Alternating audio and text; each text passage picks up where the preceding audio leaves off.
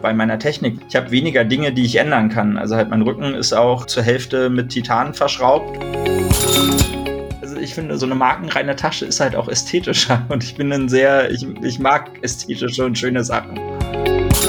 Und ich liebe diese Menschen halt so sehr hier in Berlin, die selbst an einem verregneten Sonntag bei 0 Grad rauskommen, um da halt zwei Runden Turnier zu spielen. Input, der Disc Golf Podcast. Herzlich willkommen zu Input, dem wahrscheinlich spektakulärsten deutschen Disc Golf Interview Podcast auf der ganzen großen Welt. Heute mit Johannes Kropf.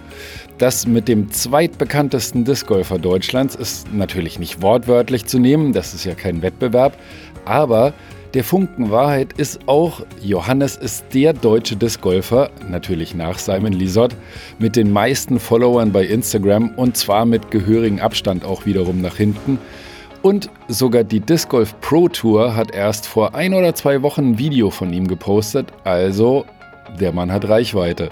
Zudem engagiert sich Johannes krass für den Disc Golf Sport und hat sogar einen Job, in dem er genau dafür Geld bekommt. Von seinem Engagement erzählt er mit so einer Leidenschaft, also das werdet ihr im zweiten Teil des Interviews sicher auch gerne hören. Und auch das ist besonders, Johannes ist seit einem Kletterunfall querschnittsgelähmt und auch auf dem Parcours mit dem Rollstuhl unterwegs. Was das für seine Wurftechnik und Taktik bedeutet, das hört ihr gleich. Ich verspreche euch ein Gespräch, das euch bestimmt genauso packt wie mich, also es lohnt sich. Aber erstmal lieben Dank für eure wunderbare Resonanz auf die Folge mit Wiebke Jahn. Das ist schön, wenn euch das auch Spaß gemacht hat. Und auch vielen Dank an die über 400 Leute inzwischen, die bereits bei der großen Disc Golf Umfrage für den Disc Golf Report 2023 mitgemacht haben. Also 400 sind schon dabei, echt krass, aber vielleicht bist du es ja noch nicht. Ja, ich meine genau dich. Also im Ernst, also wenn ihr noch nicht mitgemacht habt, dann geht jetzt auf input-discgolf.de und folgt dem Link zur Umfrage oder folgt dem Link, den ich direkt in die Show Notes gesetzt habe. Die Umfrage ist anonym, außer ihr wollt eure E-Mail-Adresse dalassen, um einen der Gutscheine gewinnen zu können. Ganz viele Scheibenshops sind nämlich so toll, das Ganze zu unterstützen und haben jeweils einen 50-Euro-Gutschein gestiftet.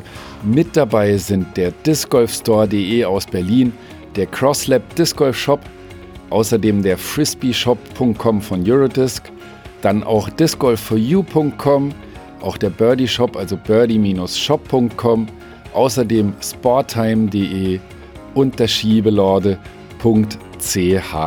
und außerdem auch noch der Disc Golf Center von Drive Disc Golf. Ja, Wahnsinn. Es gibt also insgesamt Preise im Wert von 400 Euro. Krass.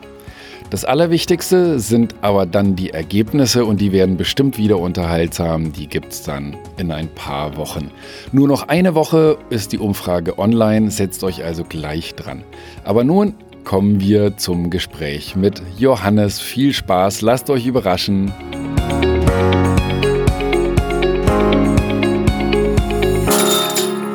Input. Disc Golf Typen. Johannes, moin. Ja, hallo. Ähm, schön, dass wir uns zusammengefunden haben. Ich habe ja immer so ein bisschen die Ambition, äh, auch mal jetzt Perspektiven zu zeigen, die vielleicht nicht alle Discgolfer oder Discgolferinnen haben. Und ähm, als ich dich kennengelernt habe, sind mir gleich mehrere Sachen aufgefallen, die äh, dich besonders machen. Zum einen bist du einer der wenigen, die in Deutschland mit Disc Golf Geld verdienen, tatsächlich. Du hast einen Job im Disc Golf Bereich. Was du da machst, erzählst du uns hoffentlich gleich, ja? Ja, da, das kann ich erzählen. Des Weiteren, jetzt mal Simon Lisott außen vor, bist du der deutsche Disc Golfer mit den meisten Followern bei Instagram. Also über 5000 Leute folgen dir da. Auch da sprechen wir gleich drüber, hoffe ich. Und drittens bist du ein Discgolfer mit Behinderung. Kannst du denn mal kurz beschreiben, welche Behinderung du hast? Ja, ich sitze seit einem Kletterunfall, den ich 2014 hatte, im Rollstuhl. Ähm, ich habe eine Querschnittslähmung. Das heißt, bei mir ist sozusagen funktioniert alles so bis Bauchnabelhöhe und dann ab da wird's immer schlechter. Also auch so, dass ich wirklich Vollzeit einen Rollstuhl benutzen muss irgendwie, ich habe so minimal Restbewegungen in den Beinen, aber halt nicht so, dass ich damit irgendwie stehen oder laufen könnte oder es beim Disc Golf benutzen könnte. Ich bin einer der wenigen wahrscheinlich, die aus dem Rollstuhl Disc Golf spielen. Was das für deine Technik und fürs Discgolfen bedeutet. Dazu kommen wir gleich. Aber jetzt möchte ich natürlich wissen, wie du überhaupt aufs Discgolfen gekommen bist. Also du hast erzählt, du hast früher geklettert, aber wie bist du dann zum Discgolfen gekommen? Ich habe schon vor, als ich noch, bevor ich meinen Unfall hatte, als ich in der Kletterwelt eigentlich hauptsächlich aktiv war, schon Kontakt zum Discgolfen, weil es ja schon Überschneidungen gibt. Also da waren Leute, die halt selbst Disc Golf gespielt hatten, die dann irgendwie mal eine Scheibe dabei hatten oder so. Und deswegen hatte ich dieses Thema schon irgendwo im Hinterkopf. Ähm, dann hatte ich meinen Unfall, habe dann mit Klettern aufgehört und weil ich aber weiter Sport machen wollte, dann hauptsächlich angefangen, so Kraftsport, funktionelle Fitness, Calisthenics und so zu machen. Und da hat mir immer so eine Komponente gefehlt, die auch den Kopf und die Geschicklichkeit herausfordert, weil, weil in dem Bereich geht's halt rein darum, irgendwie, was kann der Körper leisten irgendwie, wie viele Wiederholungen, wie viel Gewicht kann ich und das, das fördert den, fordert den Kopf nicht heraus. Und dann bin ich durch Zufall von paar Jahren äh, auf ein TikTok-Video gestoßen, äh, wo jemand Disc Golf gespielt hat und dachte mir, ah, das gab's ja auch mal. Und da war so dieser, dieser Gedanke wieder da. Und dann habe ich mir relativ schnell einfach so ein Anfängerset beim Disc Golf Store hier in Berlin gekauft, äh, der direkt um die Ecke von mir ist. Okay, und wann hast du das dann gemacht? Vor wie vielen Jahren? Ähm, das müssen jetzt etwa drei Jahre sein. Also theoretisch könnte man mich so als den klassischen Pandemie-Disc-Golfer bezeichnen, auch wenn es in meinem Fall gar nichts mit äh, der Pandemie zu tun hatte, sondern reiner Zufall war, dass das in dem Zeitraum war. Als du dann das erste Mal auf Wiese bist oder auf dem Parcours bist mit den Scheiben, was war dann die erste Herausforderung? Weißt du noch, was dein erster Eindruck war? Ähm, dass ich gar nicht wusste, wo ich anfangen soll. Ich habe davor eigentlich nur eine Hundefrisbee mal geworfen und äh, so eine aus Gummi und die hat halt echt nicht viel mit einer Discgolfscheibe zu tun. Und dann habe ich halt erstmal online geschaut, irgendwie, ja, wie wirft man eine Discgolfscheibe und so und habe dann relativ schnell festgestellt, dass sich die normalen Tutorials und so, die man auf YouTube ja echt zuhauf findet, überhaupt nicht anwenden lassen in vielen Bereichen auf den, auf das Werfen aus dem Rollstuhl. Also halt bis auf den Griff und irgendwie die grundlegenden Wurfarten. Klar, halt alles, wie fliegt so eine Scheibe und so, das lässt sich alles eins zu eins übersetzen, aber halt, es fing halt damit an, dass ich nicht wusste, in, in welchem Winkel soll ich meinen Rollstuhl irgendwie zu meiner Wurfrichtung positionieren und so. Und da gab es einfach nichts. Also ich habe echt lange gesucht online irgendwie und es gibt so drei, vier obskure Videos, wenn man sucht, wo irgendjemand, aber die haben auch, also zumindest scheint es so, da alle zum ersten Mal so eine Scheibe in der Hand und wissen auch nicht wirklich, was sie machen. Also hast du das versucht für dich rauszufinden nach und nach? Ja, also das ist auch, ich bin am Anfang, ich bin wahrscheinlich die ersten Monate auf gar keinem Kurs gewesen, sondern ich bin wirklich erstmal bei mir um die Ecke, in, gibt's in einem Sportpark eine relativ große Wiese irgendwie, die so 100 mal 100 Meter groß ist. Und ich habe mich da halt wirklich raufgestellt mit meinen paar Scheiben und habe geschaut, was funktioniert.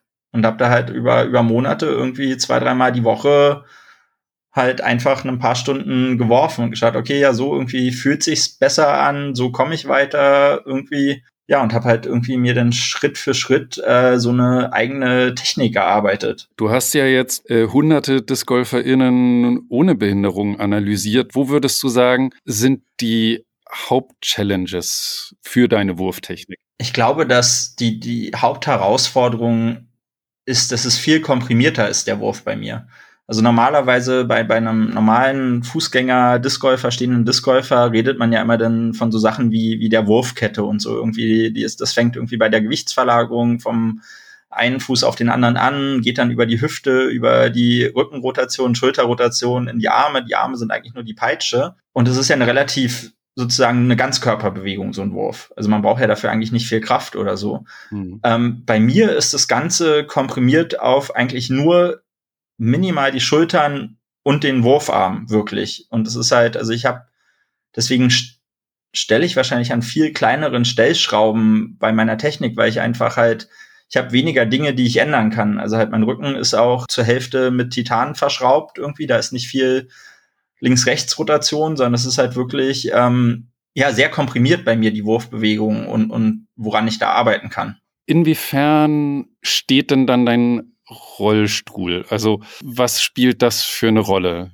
Ähm, das spielt eine sehr große Rolle, weil ich einerseits ähm, die Scheibe muss ja irgendwie an meinem Körper vorbeikommen und mein mhm. Körper der ist halt fest an einer Stelle im Rollstuhl. Sorry, das heißt, der Rollstuhl dreht auch nicht mit durch die Bewegung. Wenn dann unbeabsichtigt, das ist eigentlich suboptimal sogar, weil man will möglichst solide dastehen, irgendwie gebremst und auf möglichst nicht rutschen oder so, weil man ja die mhm. Kraft gegen irgendwas erzeugen muss. Und dazu braucht man eine, eine solide Basis. Sagen, jedes, jedes bisschen, okay. was der Rollstuhl sich bewegen würde, wäre Energie, die mir verloren gehen würde im Wurf. Und dann habe ich einfach okay. viel rumexperimentiert. Angefangen habe ich, indem ich einfach im rechten Winkel zur Wurfrichtung stand, also sozusagen meine Schultern an der Wurflinie ausgerichtet waren. Mhm. Da habe ich dann aber sehr schnell festgestellt, dass ich da nur sehr wenig Kraft aus dem, aus dem Oberkörper mit einbringen kann. Und dann habe ich so Stück für Stück meinen Rücken sozusagen dem Wurf zugekehrt, so dass ich jetzt äh, in so halb weggedreht vom Wurf stehe sozusagen wie sich meine Wurftechnik am besten zu dem klassischen Discgolfer vergleichen lässt, was dem am nächsten kommt, ist, glaube ich, das, was, was der klassische Discgolfer macht, wenn er einen Peyton Pending wirft. Halt, also dieser Wurf, wo, wo, wo man eigentlich mit dem Rücken zur Wurfrichtung steht. Das ist, glaube ich, das, was dem am nächsten kommt, wie ich werfe letztendlich. Ist es dann so, dass für dich ähm, bestimmte Würfe besser funktionieren als andere? Also was funktioniert gut, was funktioniert ganz schlecht? Was für mich am besten funktioniert, sind Rückhände auf jeden Fall viel besser als Vorhände. Das hat aber mehrere Gründe. Es ist ähm, einmal aus dem Rollstuhl Vorhände nicht besonders. Also da spielt der fehlende Follow-through eine größere Rolle meiner Meinung. Ähm, und ich habe da einfach auch vom Klettern, also ich habe halt auf, früher auf relativ hohem Niveau gebouldert und so. Ähm, und ich habe da einfach so Altlasten sozusagen in meinen Ellenbogen, die mir das nicht mehr verzeihen, wenn ich viele Vorhände werfe. Und ansonsten ähm, ist es schwer, so Roller, Roller-Winkel, so krasse Enheiser zu werfen. Ähm, weil einfach halt, man kann sich nur so und so weit nach hinten lehnen im Rollstuhl und dann wird es irgendwann auch sehr schwer, irgendeine Kraft noch zu erzeugen. Also das funktioniert im Sitzen einfach, also super krasse Enheiser funktionieren im Sitzen nicht besonders gut. Also das ist dann eher äh, dann lieber eine unterstabilere Scheibe nehmen, was richtig unterstabil ist und das flach werfen. Das ist auf jeden Fall die vorzuziehende Variante in dem Fall. Ich wollte noch mal nach den anderen Herausforderungen fragen, denen du ausgesetzt bist, wenn du eine Runde Disc Golf spielen gehst. Also, was hast du gemerkt, was limitiert dich dann noch in welcher Weise? Natürlich hauptsächlich das, das Terrain vom Disc Golf Kurs. Also halt, sobald irgendwelche Treppen dabei sind oder die Steigung halt so über 15 Prozent hinausgeht oder es super, super schlammig oder sandig ist, komme ich da halt irgendwann an, an meine Grenzen. Also ich bin schon sehr mobil, mobiler als das die meisten erwarten würden, weil ich das einfach auch schon seit kurz, ich habe nicht mal in einem Jahr nach meinem Unfall äh, mir so ein Lebenstraum erfüllt und mir äh, einen eigenen Hund äh, einen Hund adoptiert bei mir zu Hause aufgenommen, äh, einen englischen Windhund, einen Whippet. Ähm, und deswegen war ich gezwungen, mich schon sehr schnell an so, so im Wald unterwegs sein, Offroad unterwegs sein, zu, zu adaptieren, weil ja, so ein Hund will halt raus. Also da hat man halt keine Wahl. Ja. ja, aber halt spätestens, wenn mehr als eine Stufe oder so da ist, hört es halt einfach auf. Das ist wahrscheinlich die, die größte Herausforderung, weil das halt natürlich bei dem Design von einem Disc Golf Kurs denkt, dass niemand mit, dass da irgendjemand mal, der auf Rädern unterwegs ist, da spielen wollen würde. Ja, also vor allen Dingen bei, also wenn ich so zum Spielen hingehe mit Freunden und so, dann lasse ich halt ein, zwei Bahnen aus im Falle des Falles. Ich habe eigentlich bisher kaum Kurse gespielt, bei denen das, bei denen ich gar keine Bahnen spielen konnte. Also meistens ging es denn schon die meisten Bahnen irgendwie. Halt dann halt auch mal mit Hilfe irgendwie mal anschieben und so. Ähm, aber vor allen Dingen bei Turnieren nehme ich immer vorher Kontakt zu den TDs auf. Und ähm, ja, welche Erfahrungen hast du da gemacht? Also ich habe ja gesehen, du hast auch letztes Jahr deine beiden ersten DLV-Turniere auch gespielt in Hannover und in Berlin, die Tip Open auch noch. Wie hat das so für dich geklappt? Gut. Alles in allem gut. gut. Ähm, die Roderbuch Open hatte natürlich ihre äh, ganz eigenen äh, Herausforderungen. Ähm, weiß nicht, inwiefern du die, die Geschichte gehört hast. Ähm, von unserer abenteuerlichen Anreise. Wir sind äh, mit einer Dreiergruppe mit dem Zug aus Berlin gekommen und die Roderbuch Open fand an dem Samstag äh, statt, als der gesamte Fernverkehr im Norden Deutschlands ausgefallen ist. Und wir saßen dann um 7 Uhr morgens in, mit unserem ICE in Wolfsburg fest und die, die Zeit rückte immer näher. Zum Glück hatten wir Leute vor Ort. Und dann hat der TD die Startzeit um äh, eine halbe Stunde nach hinten verschoben. Und dann haben wir ein sehr, sehr teures Taxi genommen aus Wolfsburg und sind direkt aus dem Taxi auf das erste Tee gegangen und haben losgespielt. Das war auf jeden Fall spannend. Äh, Befriede meine Neugier. Was kostet ein Taxi von Wolfsburg nach Hannover? etwa 180 Euro. oh Gott. Es ist gleichzeitig das mehr ist und weniger, als man es erwartet. ja, aber es ist, ich sag mal, es ist ein ungünstiger Start in ein Turnier. Das äh, es steht auf jeden Fall mal fest. Ja, also ich bin auch bei den ersten äh, beiden Bahn froh, dass ich die so nicht nochmal spielen muss, weil es war kein großer Erfolg für niemanden aus meiner Karte. Ansonsten war Hannover für mich als, als Spieler am Rollstuhl ein super Parcours zum Spielen. Also da ist halt, da sind keine größeren äh, Hindernisse auf dem, auf dem Parcours. Und ich spiele halt sowieso in Turnieren defensiver, was das angeht. Also das heißt, ich wähle einfach keine Würfe, bei denen ich weiß, da ist die Wahrscheinlichkeit groß, dass ich einfach an irgendeiner Position danach eine Lage habe, wo ich nicht hinkomme. Also ich nehme dann lieber ein oder zwei Würfe mehr in, in, in Kauf, als halt in, mich in eine Situation zu bringen, die halt einfach im, im Rollstuhl keinen Spaß macht. Aber selbst wenn man sich das vornimmt, landet man ja, was weiß ich, an so einer Waldbahn früher oder später mal in der Lage, äh, da kann ich mir einfach vorstellen, die kann man einfach mit einem Rollstuhl schlecht bis gar nicht einnehmen. Gibt es da eigentlich irgendwelche Regeln, die da speziell für diese Situation ausgerichtet sind? Oder wie hast du das dann gelöst? Wie löst man das? Ja, das mit den Regeln, das ist ein Thema, was mich schon jetzt wahrscheinlich ein paar Jahre fast äh, beschäftigt. Ich habe da schon vor, vor längerer Zeit mit äh, Frank Neitzel, der ja die vom Disc Golf Store hier, der die Übersetzung der englischen Regeln von der PDGA macht, ins Deutsche darüber geredet und dann relativ schnell auch herausgefunden, ja, es gibt keine Regeln dafür, keine offiziellen. Ja, ich habe dann oft äh, bei Turnieren, also ich habe in Turnieren dann auch schon halt Abandon Throw die Regel genutzt äh, und habe den Strafwurf in Kauf genommen, weil es halt einfach in einem sanktionierten Turnier die Regeln nicht gibt. Ich habe das schon, wir haben verschiedene Regeln in anderen Turnieren schon auch ausprobiert, sozusagen Regelentwürfe ausprobiert dann mit Absprache mit dem TD.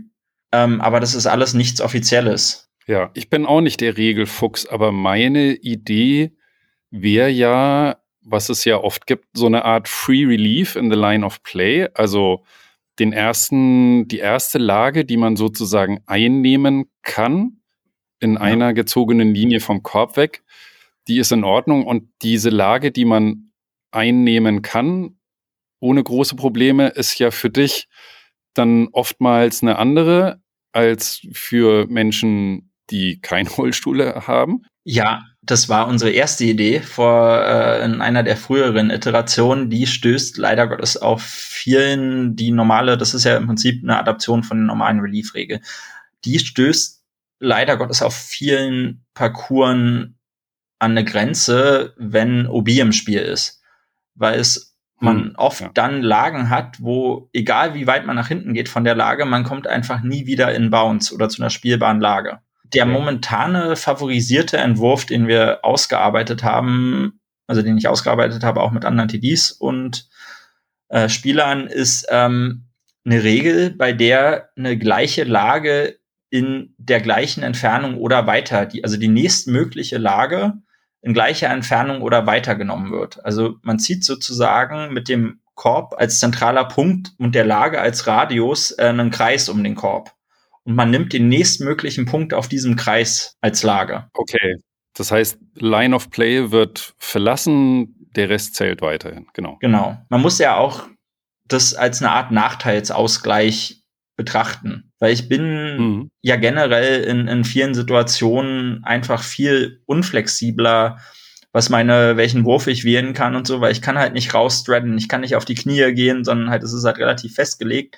Wenn da meine Scheibe liegt, dann muss ich von genau da werfen. Also deswegen finde ich ja. das eigentlich eine relativ faire Lösung. Auf jeden ja. Fall, wenn, falls es irgendwann mal eine, also ich denke, es wäre gar kein Problem, wenn es irgendwann mal genügend Spieler im Rollstuhl geben sollte, dass es eine Rollstuhldivision gibt, denn wäre die Lösung auf jeden Fall, glaube ich, äh, äh, eine super Lösung. Aber ich glaube, dass sie auch funktioniert und wir haben das auch schon in Turnieren getestet. Also zum Beispiel bei der Tip Open, die ich gespielt habe, da ist das vorher mit dem TD abgesprochen worden.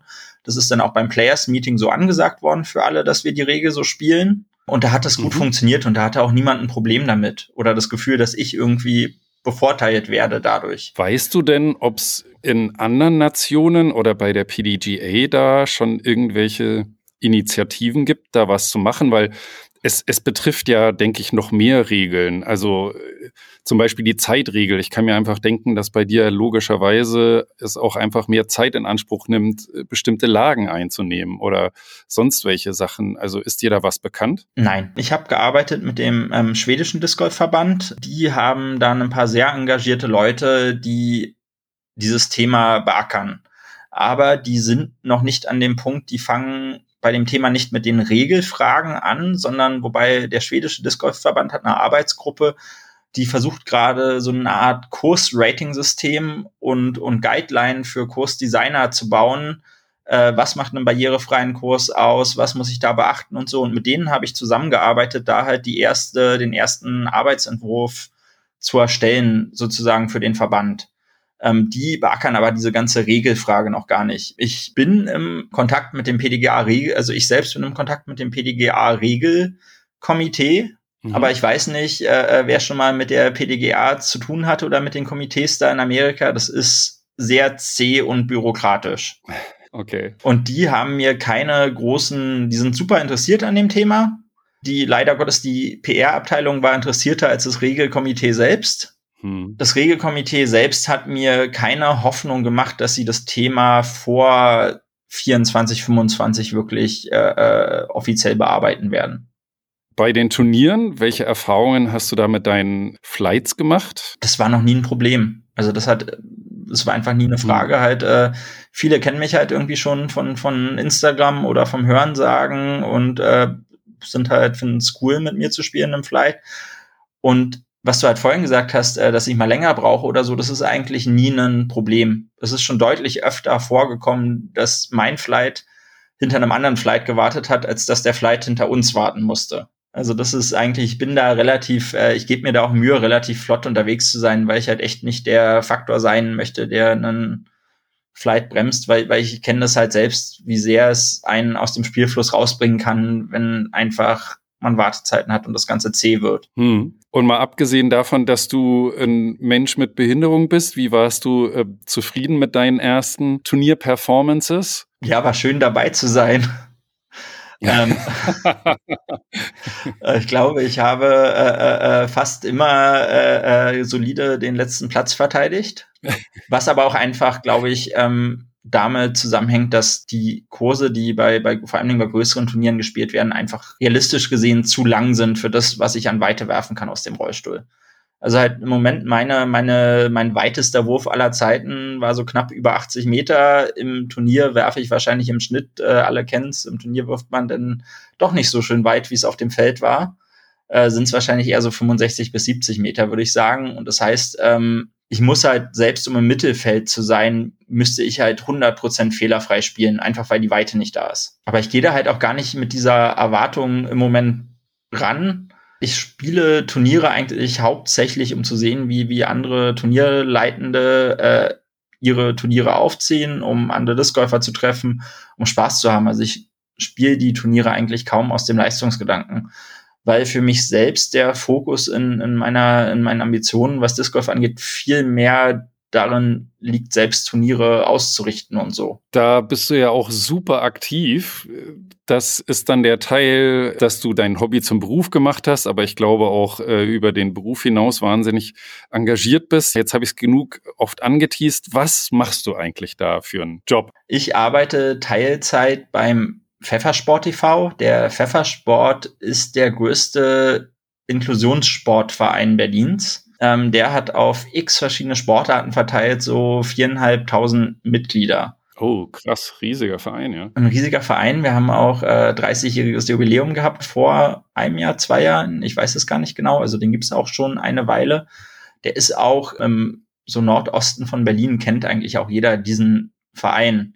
Das heißt, wir sind da als, als Disc Golf Abteilung nur ein ganz kleiner Teil von einer riesigen äh, Vereinsmaschine sozusagen. Genau, und ich bin zum, ich arbeite zum Teil für den Pfeffersport. Ich mache dann nicht nur die Disc Golf Abteilung, ich mache auch das so Social Media Management für den ganzen Verein.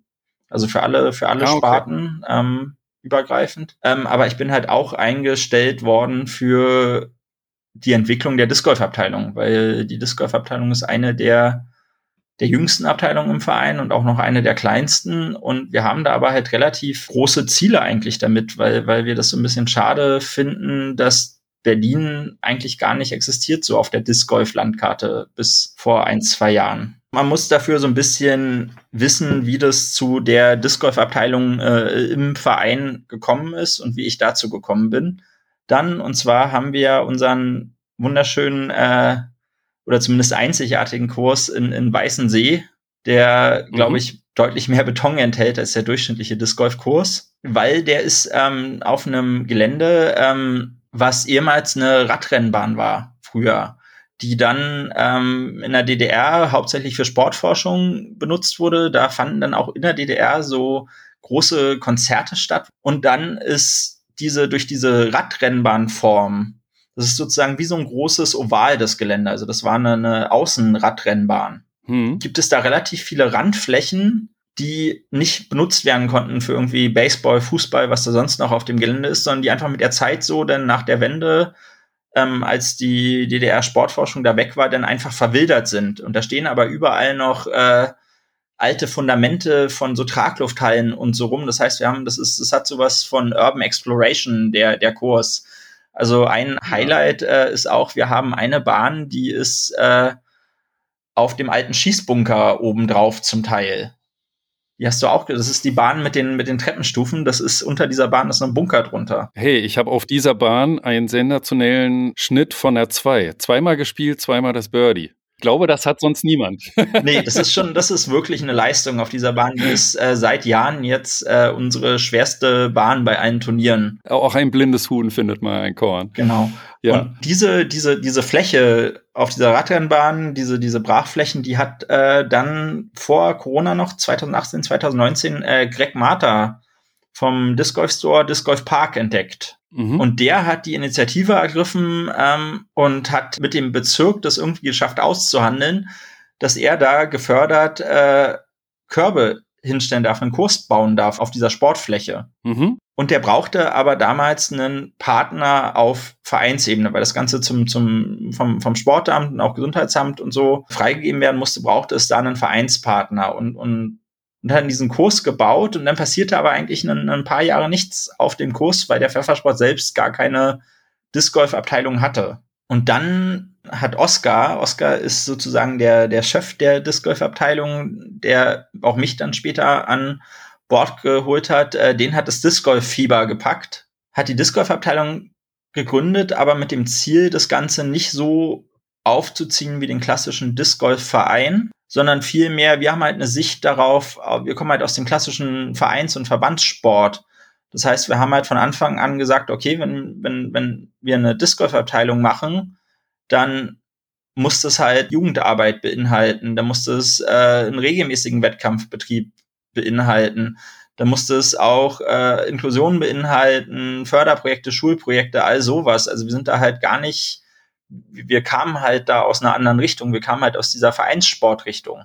Und dann war es reiner Zufall eigentlich, dass ich dazu gekommen bin. Ähm, ich bin, Oscar hat dann das erste Turnier vor anderthalb Jahren da in Weißensee ausgerichtet. Und wir haben uns durch Zufall, ich habe das Turnier gar nicht mitgespielt, sondern ich war so da, um zu spielen und habe mich gewundert, oh, auf einmal so viele Menschen hier irgendwie.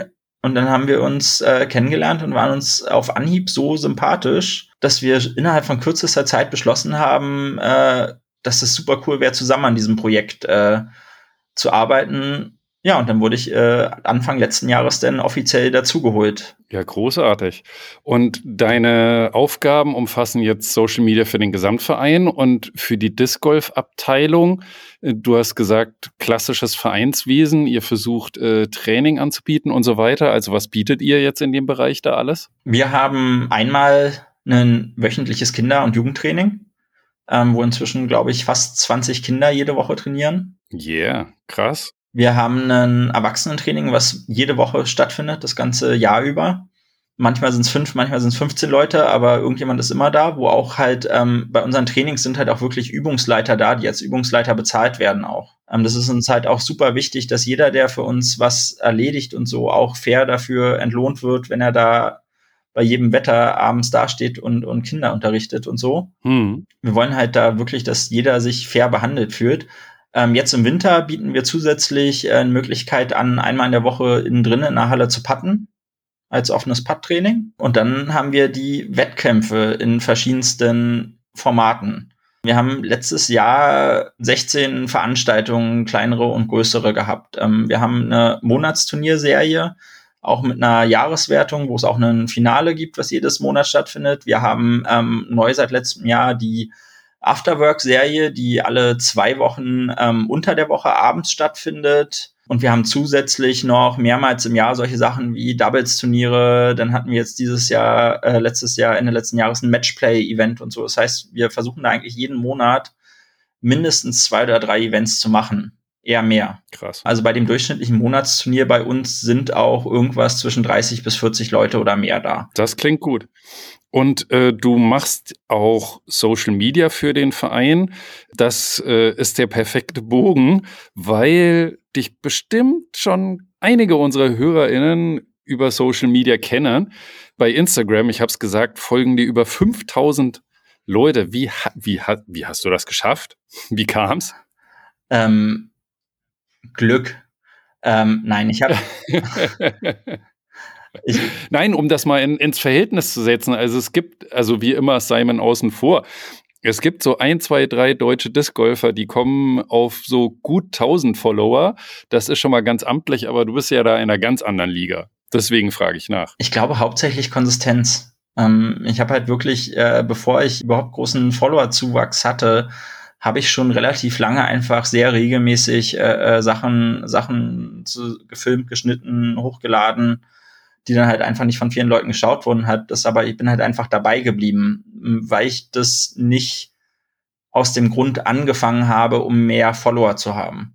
Ähm, ich habe hauptsächlich mhm. angefangen, Disc Golf Videos, äh, äh, Reels, also ich mache ja hauptsächlich auf Instagram so kurze, kurze Videoschnipsel im Prinzip, um dem Thema Sichtbarkeit zu geben, äh, so Rollstuhl Disc Golf, adaptiven Disc Golf, damit halt, weil, weil das damals für mich so so verblüffend war. Also ich finde halt, Disc Golf hat halt so ein unglaubliches Potenzial als so ein, so ein inklusiver Sport für alle irgendwie halt auch Rollstuhlfahrer halt. Und, und mich hat es so gewundert, dass dieses Potenzial irgendwie überhaupt nicht ausgenutzt wird, dass ich nichts finden konnte, als ich angefangen habe und ich irgendwie so komplett von Null anfangen musste. Und ich dachte mir halt, okay, wenn es halt niemand anderes macht, dann fange ich jetzt einfach an, das irgendwie zu filmen und zu verbreiten, damit halt der Nächste, der in meiner Situation ist, der den Sport anfangen will und auch einen Rollstuhl benutzt, ähm, damit der dann mit Glück äh, mich findet und halt krassen Vorsprung hat im Verhältnis zu dem, was ich damals hatte. Was für Inhalte versuchst du da so reinzubringen auf deinem Instagram-Kanal? An sich ist es ganz lapidar, wirklich, ich filme einfach nur, wie ich Bahn spiele. Also es ist einfach wirklich nur, ich filme halt, wie ich so ganz normal spiele, versuche das irgendwie kurzweilig zu irgendwie einem, einem, einem Beat äh, zusammenzuschneiden so dass es sich schnell wegschaut, weil Instagram ist halt wirklich so ein, so ein Algorithmus-Spiel. Du musst halt irgendwas machen, was die Leute innerhalb von einer halben Sekunde so, so einfängt, dass sie es sich auch bis zum Ende anschauen. Das darf dann aber auch nicht länger als 30 Sekunden sein, weil das will sich auch niemand anschauen. Und dann muss man einfach wirklich Glück haben irgendwie. Also viel ist sowas halt denn komische Sachen wie ja, such dir halt ein Lied aus, äh, äh, was du im Hintergrund benutzt, was halt gerade populär ist bei anderen Creators und so Sachen. Also das klingt aber jetzt nicht nur Glück, sondern durchaus äh, systematisch. Was du schon sagst, ne, dafür muss man haben, aber eben auch ein bisschen Ahnung davon haben, wie Social Media funktioniert. Wenn du sagst, okay, dann wählst du halt einen Song, der gerade angesagt ist oder der irgendwie in, der Such in den Suchen auftaucht. Ja, ja. Also halt, die Sache ist, dass ich halt, ich, ich habe halt einfach in dem Bereich schon viel gearbeitet. Also ich bin, ich bin ja auch selbstständig und halt eine der Sachen, die ich auch mache, ist halt Social Media Management. Also zum Beispiel betreue ich jetzt schon seit, seit vielen Jahren eine kleine Kaffeerösterei hier bei mir im, im Kiez und mache für die deren gesamte Medienarbeit und E-Commerce und so. Und das habe ich auch schon für, für andere Restaurants und so gemacht. Das mache ich jetzt für den Verein als Ganzes halt. Also mein Wissen ist ein Nebeneffekt davon, dass ich das halt auch einfach als Job mache. Und dann kann ich das Wissen halt in meiner Freizeit für meine eigenen Sachen nutzen, natürlich. Hm. Du hast gesagt, du machst den Job bei Pfeffersport nur in Teilzeit. Äh, kann man mal so ganz abseits fragen, was dann deine anderen Jobs sind? Du hast schon gesagt, ein bisschen äh, Medienarbeit und E-Commerce in anderen Bereichen. Und was ist das noch so? Alles Mögliche. Ich habe viel Fotografie gemacht in den letzten Jahren. Ähm, ich habe sogar mal das Abenteuer gewagt, irgendwie äh, Hochzeiten aus mit neben Rollstuhl zu fotografieren. Kann ich aber im Nachhinein nicht empfehlen, ist sehr stressig. Okay. Ich habe Eventfotografie Sachen gemacht. Ich habe viel als Darsteller gearbeitet, so im Werbebereich, weil ich da auch so eine mhm. Nische einfach fülle als als junger Rollstuhlfahrer, der relativ mobil ist. Ja, also sowas und halt dann auch noch Softwareentwicklungssachen, die ich gemacht habe. Ja, also wirklich so ein bunter Blumenstrauß an verschiedensten Dingen. Ich bin, ich bin selbstständig, seitdem ich 19 bin. Ich habe ja auch, ich habe halt vor meinem Unfall auch als Baum- und Industrie Industriekletterer gearbeitet. Das auch selbstständig. Also halt für mich ist das, ja, ich weiß gar nicht, ob so eine komplette Festanstellung für mich überhaupt in Frage kommen würde, weil ich es einfach so gewohnt bin, mein ganzes Leben schon halt äh, äh als Freiberufler zu arbeiten. Wobei ich halt, also halt, ja, also der Pfeffersport nimmt halt inzwischen schon äh, äh, einen, einen großen Raum da ein, weil ich halt außerhalb von dem, was ich bezahlt bekomme, einfach auch da ehrenamtlich zusätzlich noch Dinge mache. Also viel von dem ich mache, was ich für den Pfeffersport mache, ist halt auch einfach, weil ich halt wirklich diesen Sport so lieben gelernt habe und halt diese, halt, wir hatten in Berlin vor zwei Jahren eigentlich keine Community. Also es gab halt, wir haben in Berlin, wir haben ja eigentlich unglaublich viel Disc Golf Geschichte hier in Berlin wir, wir haben die Berlin Open, die ist irgendwie schon jetzt zum 38. Mal denn stattfindet. Ähm, wir haben ja hier Leute, die in den 80ern schon Disc Golf gespielt haben. Aber es hat sich in Berlin nie so eine Community, so eine richtige, die über so einen, so einen inneren, harten Kern hinausgeht, gegründet. Deswegen es auch nie Vereine hier in Berlin gab und halt, und wir haben das halt in, im Laufe der letzten anderthalb Jahre unglaublich viel Arbeit da reingesteckt, so eine Community hier zu, zu gründen und, und zu fördern und halt diesen, diesen Keim irgendwie zu stärken. Und das liegt mir halt so unglaublich am Herzen. Und ich liebe diese Menschen halt so sehr hier in Berlin, die wir halt inzwischen haben, die da halt irgendwie selbst an einem verregneten Sonntag bei 0 Grad irgendwie rauskommen, äh, wenn wir einladen, um da halt zwei Runden Turnier zu spielen. Das ist auch sehr ansteckend, wenn du jetzt davon er erzählst. ja, also ich glaube, wir haben da halt, also da ist was, da ist auf jeden Fall so, so ein Keim da, der, der, glaube ich, echt noch was wirklich, wirklich Cooles wird. Und es ist ja auch schon, also halt unsere Arbeit im, im Verein hat sich ja auch schon ausgezahlt. Also wir haben mit unserer Jugendarbeit ähm, und unserer Inklusionsarbeit jetzt ähm, auch im Bereich Disc Golf, äh, also spezifisch im Bereich Disc Golf, ähm, letztes Jahr einen silbernen Stern des Sports gewonnen. Der Stern des Sports ist, ist vom Deutschen Olympischen Sportbund und den Landessportbund sozusagen die größte Vereinssportauszeichnung, die es überhaupt gibt. Gratulation dazu. Also deswegen bin ich halt auch bereit, da so viel Zeit reinzustecken, weil es halt einfach unglaublich cool ist, was da entstanden ist über die letzten anderthalb Jahre. Sag mal, noch eine letzte Frage zu Instagram. Instagram. Mit der Reichweite bist, bist du doch eigentlich inzwischen auch äh, interessant für irgendwelche Sponsoren, ne? Ist schon allein als, als Influencer. Hast du da schon was am Laufen? Ähm, nein. Also kleinere Sachen ja. Ähm, ich habe mal mit der einen äh, äh, Gripback-Firma aus Amerika was gemacht, irgendwie mit, mit, ich hatte Kontakt zu Trashbanda, die haben mir ein paar Sachen geschickt. Aber ansonsten eigentlich nichts, nichts Großes. Also es gibt immer mal Leute, die fragen, aber ich weiß auch nicht, ob ich mich so, so festlegen könnte. Ich habe da so einen ganz seltsamen Spleen, was meine äh, äh, Marken, welche Marken ich werfe, was das angeht, weil ich werfe sehr, sehr viele verschiedene Marken, irgendwie halt äh, alles von Trilogy, Casterplast, Latitude, äh, Innova, MVP, RPM aus Neuseeland und so, aber ich werfe immer zu einem Zeitpunkt nur eine Marke. Ich kann das, ich kann nicht ich weiß nicht warum, ich kann es nicht übers Herz bringen, mit einer Mix-Back auf den Kurs zu gehen. Das heißt, ich habe sozusagen äh, komplette Backs von irgendwie äh, vier, fünf Herstellern zu Hause, die ich immer mal durchrotiere. Aber ich kann sie nicht, ich kann es, ich weiß nicht, was es ist, aber es, äh, ja. Das klingt wirklich nach einem sehr, sehr geilen Spleen, du. Äh, vor allem, wenn du nicht mal markentreu bist, sondern sagst, naja, aber es darf sich, ne, du wechselst die Marken zwar ab, aber dann immer nur eine Marke also ich finde, so eine, so eine, so eine markenreine Tasche ist halt auch ästhetischer. Und ich bin ein sehr, ich, ich mag ästhetische und schöne Sachen. Da läge doch die Chance quasi, dass du dich nicht sponsern lässt, sondern sozusagen als, als Influencer so, ne? So, ja. ich werf jetzt mal schön die ganze Zeit nur APM-Scheiben und dafür versorgt ihr mich mal mit eurem gesamten Bestand, so einmal. Ja, es wäre es, es, es wär schön, ich würde nicht Nein sagen. Ähm, ja, aber bisher hat noch niemand Bisher hat noch niemand gefragt. Vielleicht bringt es ja was. Als Joris hier sagte, dass er noch keinen Sponsor hat, als er hier zu Gast war, hat es auch nur ein paar Stunden gedauert bis zum Kontakt und Anruf vom Birdie Shop, die ihn dann gesponsert haben. Also vielleicht tut sich ja auch bei dir was, je nachdem wer das jetzt gehört hat. Wenn du für dich trainierst, wo und von wem lernst du denn da gegebenenfalls? Also ich benutze da die, glaube ich, die populären Kanäle, die die alle auch äh, konsumieren. Also halt Overthrow, Disc Golf sagt wahrscheinlich den meisten was, äh, die ja wirklich unglaublich guten Content äh, produzieren. Und dann kommt äh, viel dazu halt einfach der Austausch auf dem Kurs mit anderen Spielern. Also ich habe halt auch zum Beispiel halt unglaublich viel gelernt letztes Jahr, äh, äh, wenn ich so Runden dann mit Leuten wie halt äh, Martin Dörken oder so gespielt habe einfach halt mit besseren Leuten spielen. Ich glaube, da kann man sich halt so viel Inspiration bei haben und sich so viel bei abschauen. Ähm, jetzt an dem Stand der Saison oder Off-Season, ähm, wie trainierst du zurzeit auf die Saison hin? Na, ich versuche eigentlich einmal die Woche aufs, auf irgendein Feld zu gehen und halt wirklich so halt einfach zu werfen.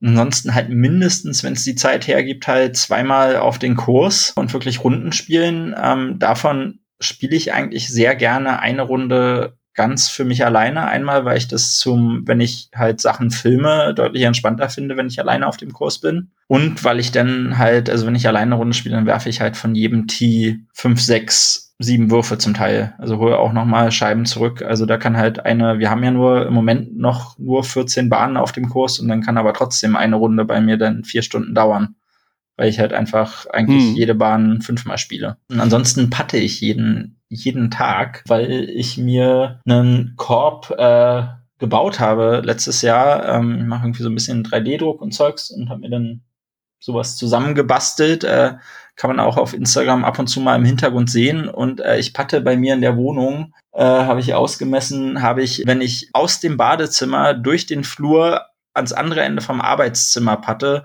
kann ich äh, siebeneinhalb Meter Putts üben zu Hause und das mache ich jeden Tag. Bei mir sind es genau acht Meter vom Küchenfenster durch den Flur bis zum Wohnzimmerfenster. Ja. das also ist auch ich, nur, dass ich es nicht jeden Tag hinbekomme. Ja, ich musste auch meiner Freundin Danke sagen, die mir äh, äh, erlaubt hat, dass ich diese eine Wand sozusagen abschreiben durfte hinter dem Korb äh, in meinem Arbeitszimmer als das ist halt die Wand, wo die Scheiben gegenfliegen. Das kann ich mir vorstellen. Aber gut, du, Discgolfer sind einfach solche Nerds. Seid ihr nicht die einzige Beziehung in Disc Golf Deutschland, wo die, wo die Frau oder dann umgekehrt der Mann einen sehr langen Atem haben muss und sehr tolerant sein muss? Ja, spätestens, wenn irgendwie in der Woche äh, das zweite Paket irgendwie vom, vom Disc Golf Laden der Wahl irgendwie in der Post liegt, äh, man das erklären muss warum man noch mehr genau, Scheiben warum man braucht. jetzt noch die Scheiben 400, 421 und die Scheibe 422 braucht, jetzt auch noch. Ja, ich habe immer Angst davor, die zu zählen. Ich will gar nicht wissen, wie viele Scheiben ich habe. Welche Ziele hast du dir denn für diese Saison gesetzt? Meine Ziele sind eigentlich genau da weiterzumachen, wo wir, wo wir letztes, wo ich letztes Jahr aufgehört habe. Nur größer. Also wir haben jetzt, ähm, wir haben halt super engagierte Leute bei uns äh, inzwischen äh, in der Abteilung. Also inzwischen sind es auch fast 50, 50 Leute, die bei uns in der Disc Golf Abteilung sind. Und da hat sich jetzt äh, die Initiative ergeben, die machen, da bin ich auch bei der Organisation dabei, aber da ist jetzt ein anderer TD. Wir machen den ersten Nord, das erste Nordserie-Turnier jetzt im März schon. Äh, die Anmeldung ist wahrscheinlich, wenn der Podcast rauskommt, schon vorbei, weil die findet schon am 18. März statt. Und dann ist das große Ziel für dieses Jahr, ähm, eine Berliner Stadtmeisterschaft zu organisieren die, wo wir alle, alle Vereine in Berlin in der einen oder anderen Form mal zusammenholen wollen, um halt wirklich mal so ein, so ein allumgreifendes äh, äh, Turnier zu machen.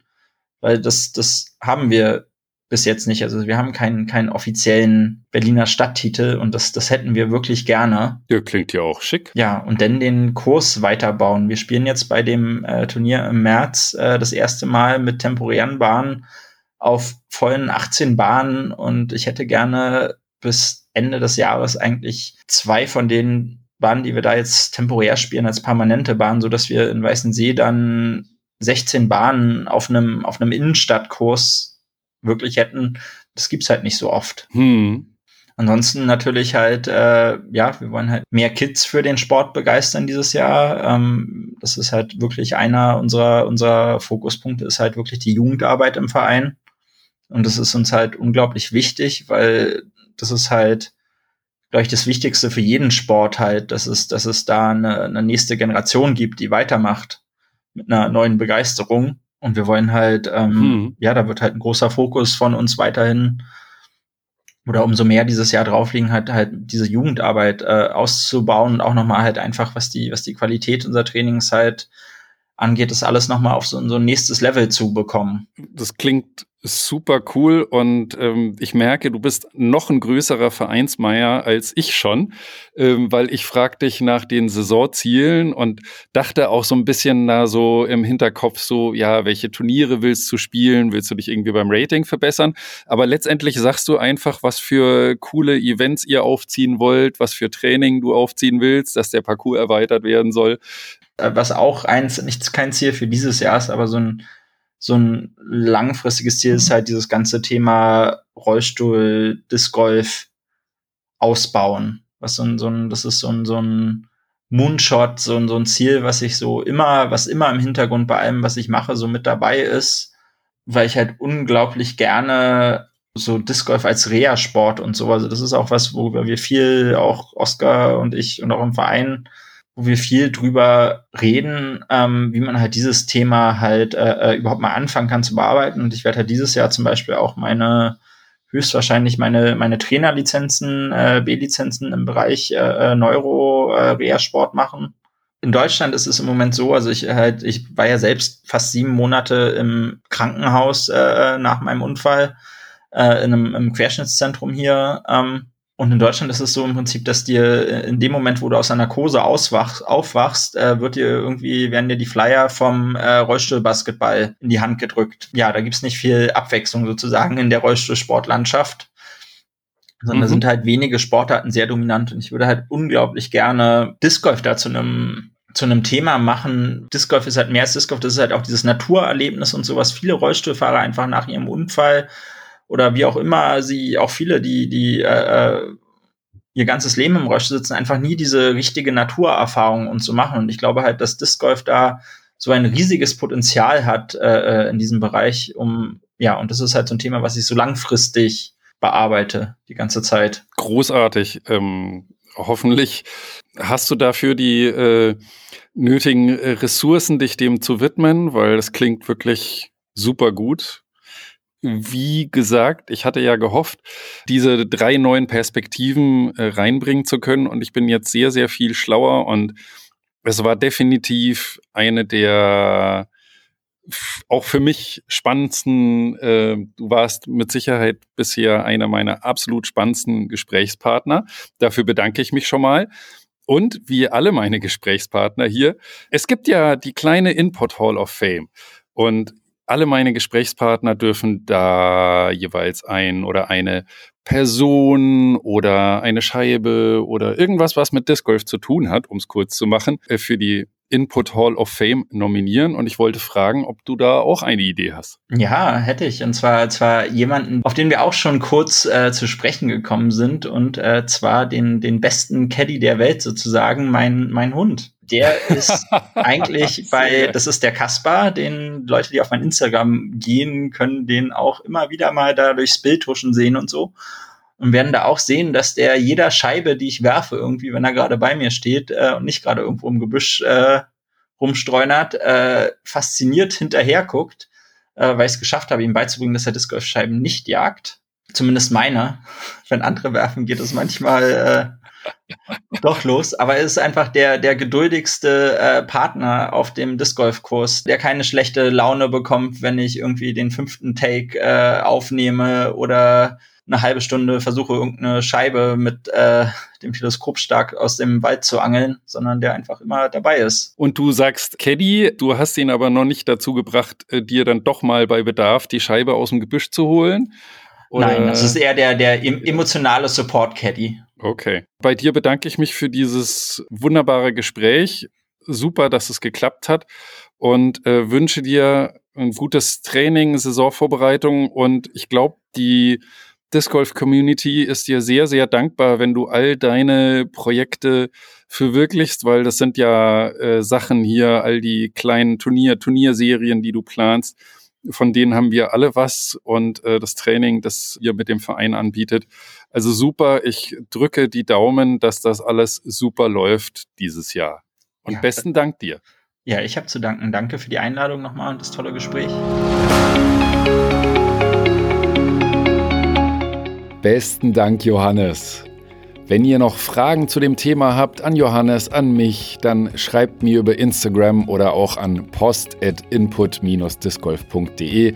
Ich freue mich immer über Ideen und Anregungen und konstruktive Kritik sowieso. Lasst mir einen Kommentar da oder schreibt einfach nur eure Meinung dazu.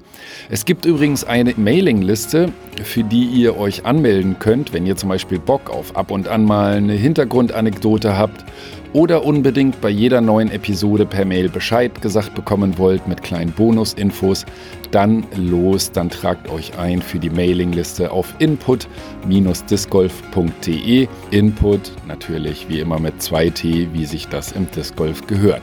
Jetzt aber erstmal los und macht die Disc Golf Umfrage für den Disc Golf Report 2023, wenn ihr das noch nicht gemacht habt. Den Link findet ihr in den Show Notes oder auf input-discgolf.de.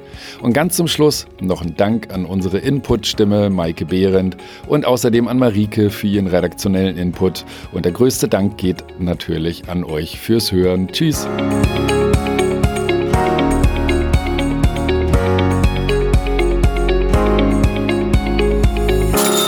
Input-discgolf.de www.ftf.de